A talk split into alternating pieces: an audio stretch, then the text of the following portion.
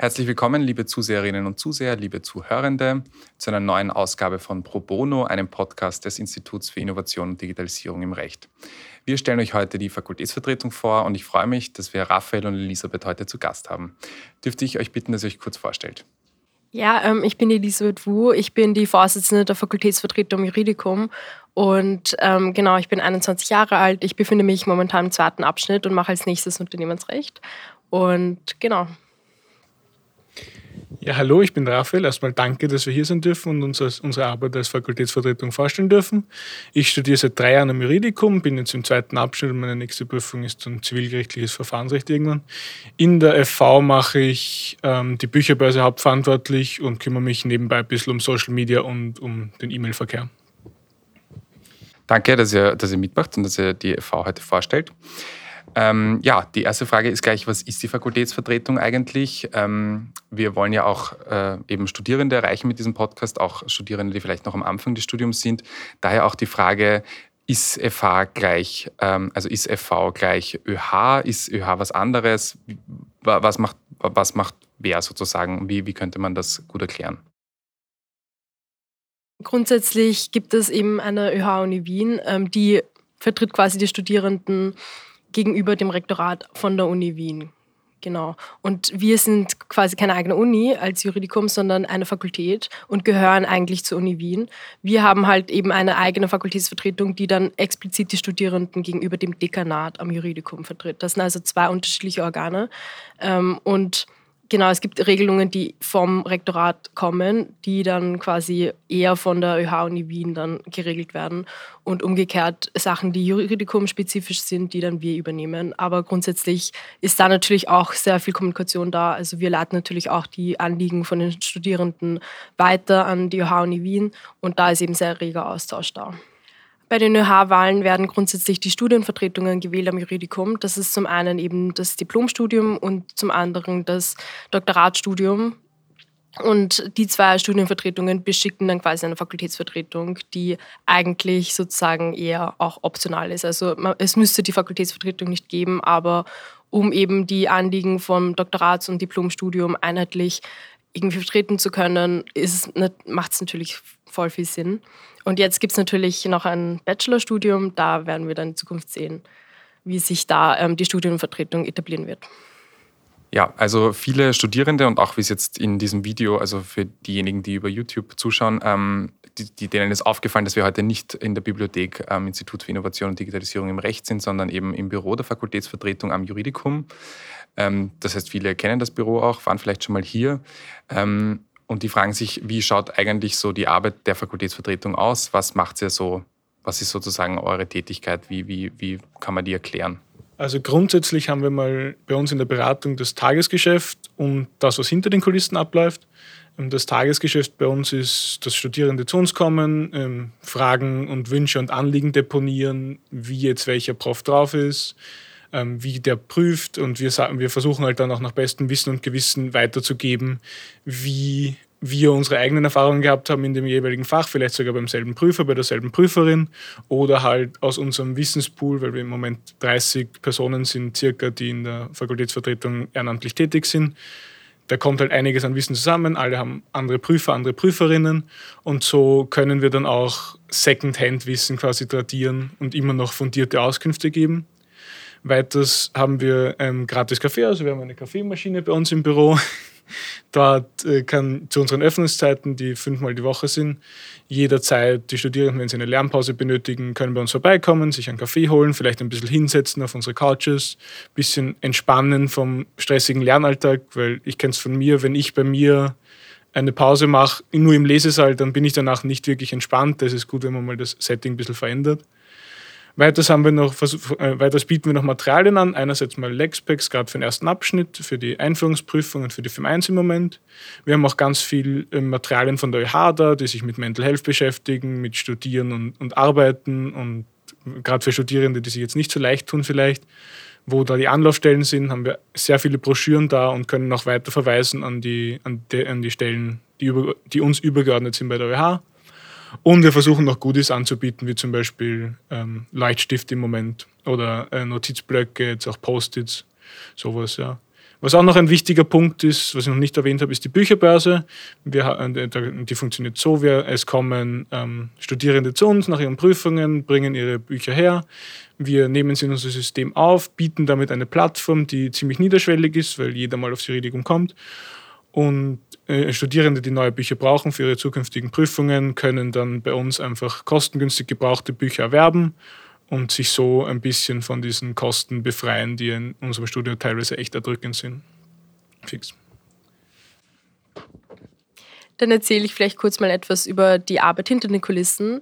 Und zwar ist da natürlich ganz groß die Interessensvertretung gegenüber dem Dekanat und auch dem Rektorat. Und zwar kommen da öfter mal Studierenden mit Anliegen.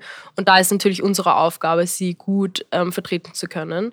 Und da haben wir letztens mal eben auch das Thema mit der Maskenpflicht gehabt, ähm, wo Leute sich beschwert haben, dass in den Bibliotheken und Lesesälen, wo eh schon 2,5G kontrolliert wird, auch noch zehn Stunden lang ihre Maske aufhaben müssen. Und da haben wir eben auch eine Unterschriftenliste gesammelt ähm, und sie dann dem Rektorat vorgelegt und auch viele Gespräche geführt. Und letztendlich ähm, hat es funktioniert und die Maskenpflicht ist eben weg. Genauso wie die Abstände. Und das hilft natürlich sehr ähm, eben beim Lernen, aber auch dadurch können auch ähm, viel mehr Studierende zum Beispiel in den Präsenzunterricht zurück. Früh, äh, davor war es davor war es so, dass eben nur die Hälfte des Saals besetzt werden konnte und viele Leute zu Hause bleiben mussten, obwohl sie sich vielleicht in der Uni viel besser konzentrieren konnten. Genau. Und dann gibt es eben auch noch verschiedene Kommissionen, zum Beispiel die Berufungskommission, die wird dieses Mal dann ausgerufen, wenn eben Professuren ausgeschrieben werden. Und da haben wir natürlich auch das Recht, beim Hearing dabei zu sein und auch eine schriftliche Stellungnahme ähm, abzugeben. Und genau da auch uns stark zu machen für die Studierenden. Und dann gibt es eben auch noch die Fakultätsvertretung, äh, die Fakultätskonferenz äh, zum Beispiel. Dort sitzen eben auch das Dekanat, Vertreter und Vertreterinnen von Lehrpersonal, vom Mittelbau und eben auch von uns Studierenden. Und da schauen wir natürlich auch, dass die Angelegenheiten von den Studierenden auf jeden Fall den gerechtfertigten Platz bekommt. Genau. Okay. Ähm Jetzt würde ich gerne noch äh, mit euch darüber sprechen, wie man in der Fakultätsvertretung mitmachen kann. Ähm, einerseits ist es nämlich so, dass es gewählte Vertreterinnen gibt, die im Rahmen der ÖH-Wahlen, äh, die alle zwei Jahre stattfinden, gewählt werden. Ähm, jetzt die Frage, muss man gewählt werden? Kann man auch anders mitmachen? Kann man sozusagen unabhängig mitmachen oder ist das immer sozusagen, läuft das sozusagen über Fraktionen? Wie, wie, wie könnte man mittun?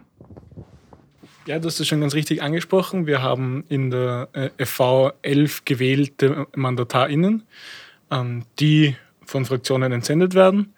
Aber das ist kein Muss bei uns in, in, der, in der FV. Wir freuen uns immer über Freiwillige, die uns unterstützen. Ich habe es ja vorhin schon angesprochen, wir sind im Moment ca. 30 Leute, die tatkräftig mitarbeiten.